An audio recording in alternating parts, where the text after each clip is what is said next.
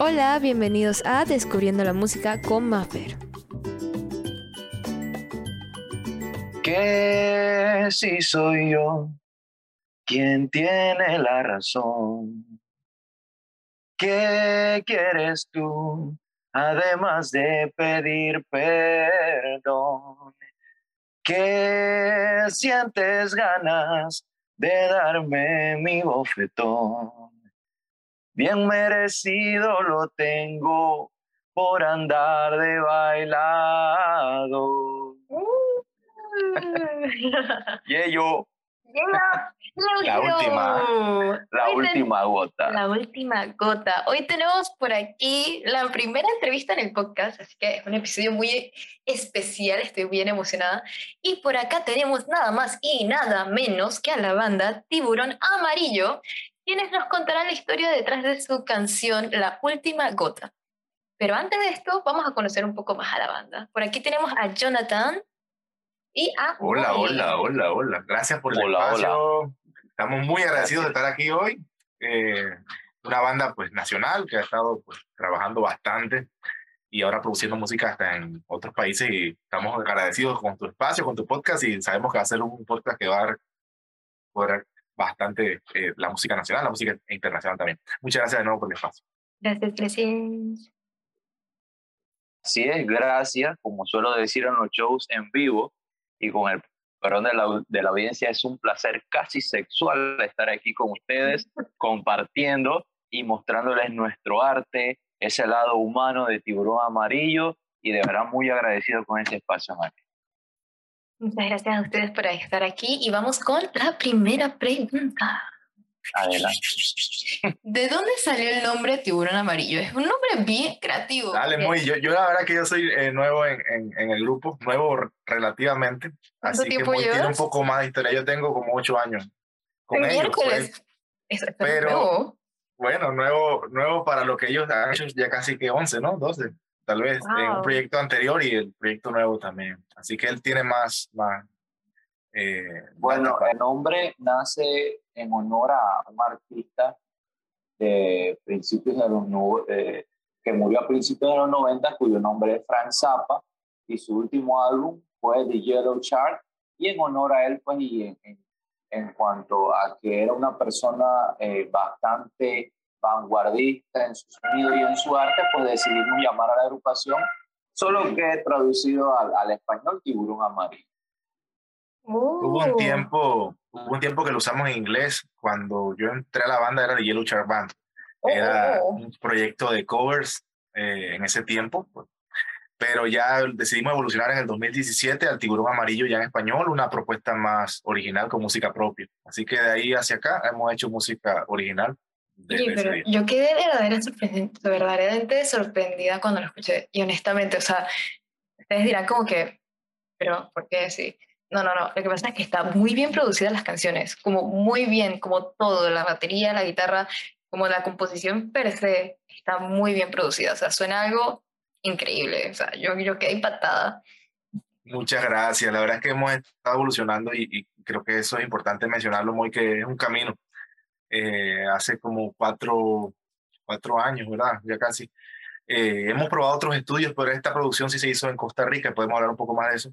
Sí, Y sí. con un productor que ya está, ¿sabes? Eh, con bastante recorrido, nos ayudó mucho a, a lograr ese sonido, porque no es solo la composición, al final uno llega con, con la composición eh, al estudio y él te dice cuál funciona y cuál no, y qué, qué puede servir y qué no.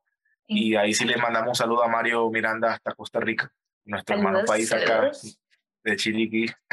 Está aquí eh, cerca y fuimos a una jornada este año en, en verano a hacer esa canción y otras que vamos a lanzar pronto en un estudio que se llama Red Stack, eh, que ha pasado muchas bandas importantes por ahí, como lo es Cadejo, eh, Le Pop, y una que está muy pegada ahorita de México que se llama Camilo VII, de indie rock. Mm. Y así que es trabajo de calidad pues, de todos los, los ángulos de la composición hasta la parte de producción. ¿Cómo llegaron hasta Costa Rica? ¿Cómo llegaron ahí? Eso, eso es bien interesante porque, wow, eh, Bueno, nosotros empezamos, eh, bueno, nosotros vivimos en Chiriquí, esa es nuestra, nuestra, nuestra área. Eh, estamos muy de cerca, correcto, muy cerca de la frontera. de aquí, donde estamos allá, es como una hora hasta la frontera con Costa Rica. Y de ahí hacia allá son casi ocho horas eh, hacia la capital, San José. Es como ir de aquí a Panamá. Pero el productor cómo lo conocieron? Ah, importante, dígale ahí, muy. Eh, bueno, este, creo que ya se estaba manteniendo contacto dentro de las últimas veces que estábamos yendo a presentarnos a Costa Rica y esto, bueno, hicimos el enlace durante pandemia, se siguió en contacto con él y, le pedimos una propuesta pues en, la cual se nos plasmara eh, lo que él nos ofrecía, el precio, cotizaciones y todo lo demás y pues debido a la trayectoria que él ha tenido como productor y como músico también, pues decidimos que era la mejor opción y nos decantamos por irnos directo hasta, hasta San José, en específico Los Yoses, y cruzamos la frontera para, para, por decirlo así, cocinar todo lo que ya les hemos presentado y lo que vamos a seguir presentando a lo largo del año. Costa Rica es un lugar muy rico en cultura y, y, en rock más, entonces existe mucha más apertura. En Panamá existen algunos estudios buenos, obviamente, pero allá es el doble o el triple de, de producciones. Y vienen más cosas, espero tenerlos más por aquí. Bastante. Estoy emocionada, qué emoción. Volviendo a la última gota. Aquellos, para aquellos que no han escuchado la canción, ¿qué dirían, cómo describirían la última gota? Bueno, yo siempre dije desde que la escuché la primera vez que me recordaba una llovizna casualmente. Hoy está lloviendo y yo decía que era una canción como para esa temporada. Casualmente como cuando tú vas en un carro y ves hacia la ventana y están las gotitas, ¿sabes? Ese feeling me transmitía desde el principio. Eh, un poco de nostalgia, tal vez, unas gotas de nostalgia. Eh, pero a la vez el sonido como dulce, un poco smooth, diría yo en, palabras pues, musicales, es más o menos lo que a mí me abstraía en ese momento. No sé, muy qué pensó en la Bueno, bueno, está bien, bien homólogo a lo que tú acabas de decir. Y, y sí, es como, te discúlpeme la expresión que voy a usar, pero es cuando tú estás así bien down, blue, y se echa la cagué, la cagué. y te sientes bien mal, te sientes culpable, quieres buscar a esa persona eh, eh, y es como eso, sentirte culpable viendo la lluvia eh, y, como sintiendo esa, esa, esa cosquilla, así como, o ese ahogo por, por, por haber fallado. Más que todo es eso, es una manera, es un intento fallido de pedir perdón también. Es un intento fallido porque lo hiciste, pero no te dieron la oportunidad. ¿Quién, quién escribió la historia? Está basado en hechos reales. Uh, claro que fuerte. Sí. Eh, bueno, en, eh, eh, hay, que, hay que explicar que la gente piensa que a veces todo el arte se basa en la vida personal. Hay veces que sí, hay veces que no. Y bueno, este, sí, este caso sí, pues se basa en un hecho personal en el cual pues ya era demasiado tarde cuando era la hora de pedir perdón, pues ya la cosa estaba irremediablemente rota, se, se desbordó el vaso, se derramó la última gota y, y, ya no había marcha atrás. Y más cuando hay egos de por medio que nadie quiere ceder y se forma el tira y jala, así que... Fortísimo, mis de, de, eso trata. Hemos tenido eh, características de siempre casi siempre las temáticas son así medias trágicas, pero bueno, no, no es nuestra culpa, sino son cosas que suceden. Y él la de propiedad porque él, propuso la letra, realmente. Entonces, por eso que tiene... y, y, se fue. Se fue, oh my God, así de no, no le gustó, la cuestión. No le gustó la pregunta. Ahí volvió, volvió. Volvió, después volvió, volvió. Volvió, ahí está. ¿Ya volvió? ¿Lo tenemos sí, ahí? Sí, está, ahí está, ahí está. Voy, voy contactando muy. Ahí. Están medio de fila. más o menos, más o menos. Entonces, de, supongo, de esto trata de, de, la última gota, entonces dirían que esa es sí.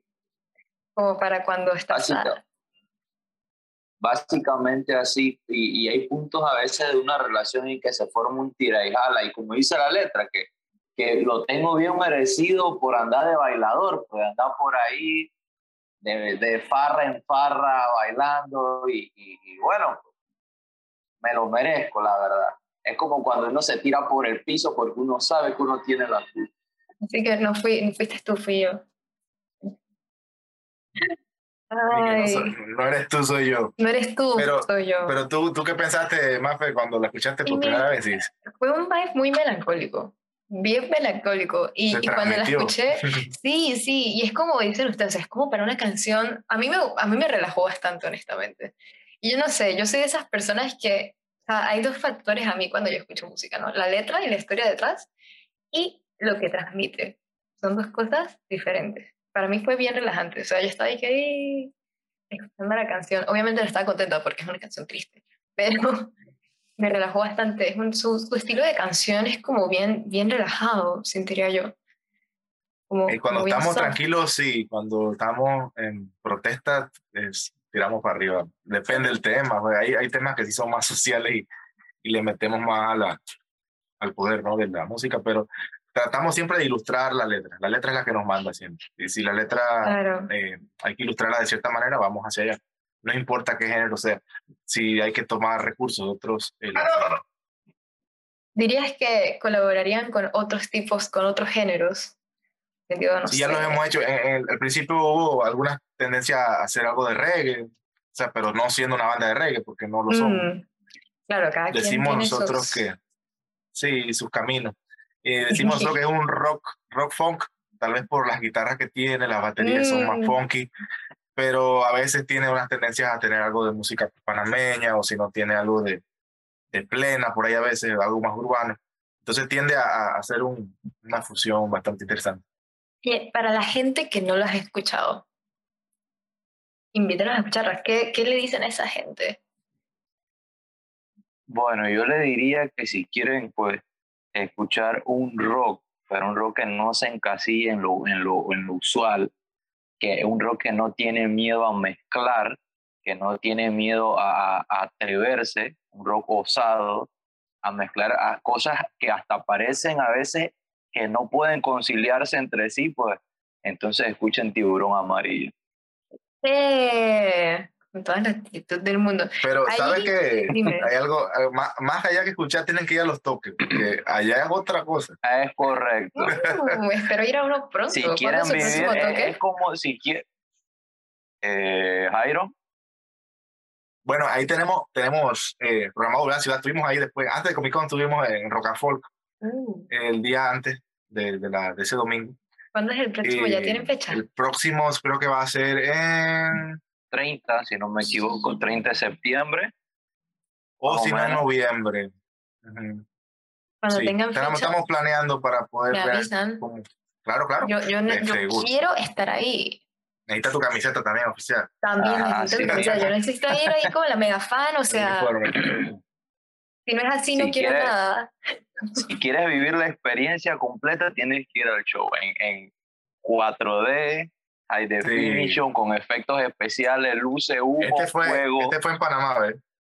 Y no es lo mismo, la gente dice que es lo mismo, no, es lo mismo cuando tú vas a un show en vivo a cuando tú lo escuchas con audífonos. a mí me ah. encanta ir a un concierto en vivo porque son las vibraciones que te transmites a la música, tú lo sientes en tu cuerpo, en tu ser y en todos lados. Correcto. Ahí te vamos a pasar eh, un rilcito de lo, que hubo el sábado para ver qué, Pásamelo también, sí, sí, total. Y cuéntenle sus redes a la gente. Sí, estamos en las principales Instagram, arroba el tiburón amarillo. Ahí estamos siempre respondiendo, haciendo su historia y todo. O sea, si tienen consultas o, o, si quieren parte de la mercancía, también lo pueden pedir por ahí. En Spotify estamos también, en iTunes, en Deezer, en todas las, plataformas de streaming digital que, ¿En YouTube? usen. En YouTube tenemos videos oficiales. Por cierto, hay un documental corto que hicimos sobre lo que se grabó en Costa Rica. Está muy interesante sobre el proceso creativo. Y tenemos un lyric video de la gota también para que quiera cantarla con nosotros. Eh, pueda, uh. pueda, ir y, hacer su karaoke ahí con, con dibujos animados incluidos. Me encantó. Bueno, chicos, esto ha sido todo por hoy. Una entrevista bien divertida, me gustó. Espero que escuchar sus nuevas canciones. Así que también nuevas fechas de sus próximos toques, justo y necesario cuando ya la tengan lista. Por favor. Despídase, sobrino, pues. Así es, tío. gracias, gracias por, por el espacio, por, por dejarnos mostrar nuestro arte y más que el arte, pues desnudar un poco la agrupación, que eso es algo que le gusta ver siempre a la gente, pues, que, que, el, que el artista eh, eh, desnude su alma, su alma, su alma, su corazón. Ojo, en el alma. Correcto. Aquí todo su alma y, su corazón y, y, esto perciban ese lado humano de, mm, mm. del arte, porque de eso se trata a final de cuentas. Así que gracias María Gracias, Jonathan, también por invitar al sobrino acá. Eh, gracias de nuevo por el espacio. Estamos muy agradecidos eh, en nombre de toda la banda. Hace falta algunos miembros que, que están también en sus labores, en misiones oficiales ahorita. Pero les mandan un saludo y sabemos que es música que les va a gustar mucho. Eh, búsquenos en las redes sociales, en nuestras eh, plataformas de streaming. Estén atentos a las nuevas fechas. Vamos a estar en Chiriquí, posiblemente en la península de Azuero también y de vuelta a la capital, porque también tenemos un público muy querido allá. que espera con ansia los shows. Sí, sí, sí. Así que nos vemos pronto en las tarimas del bueno, en, en, las cantinas del en el jorón. bueno, chicos, esto ha sido todo por hoy, por este podcast. Esperamos tenerlos por aquí con sus nuevas canciones y sus fechas de presentaciones y todos. Considérenme una fan oficial. Espero mi camiseta para cuando vaya al concierto en la capital. Sí. Y nos vemos ya está en el inventario. Ya está en el inventario. Uh, y nos vemos hasta la próxima. Esto fue todo por el episodio de hoy. Recuerda seguirnos en Instagram como musicaconmaffer.podcast. Allí puedes dar sugerencias de canciones, de artistas que te gustaría que habláramos para el próximo episodio. También me puedes seguir en mis redes personales arroba mafeuc para que veas más contenido sobre mí y me conozcas más, por supuesto. En fin, que tengas un feliz día y hasta la próxima.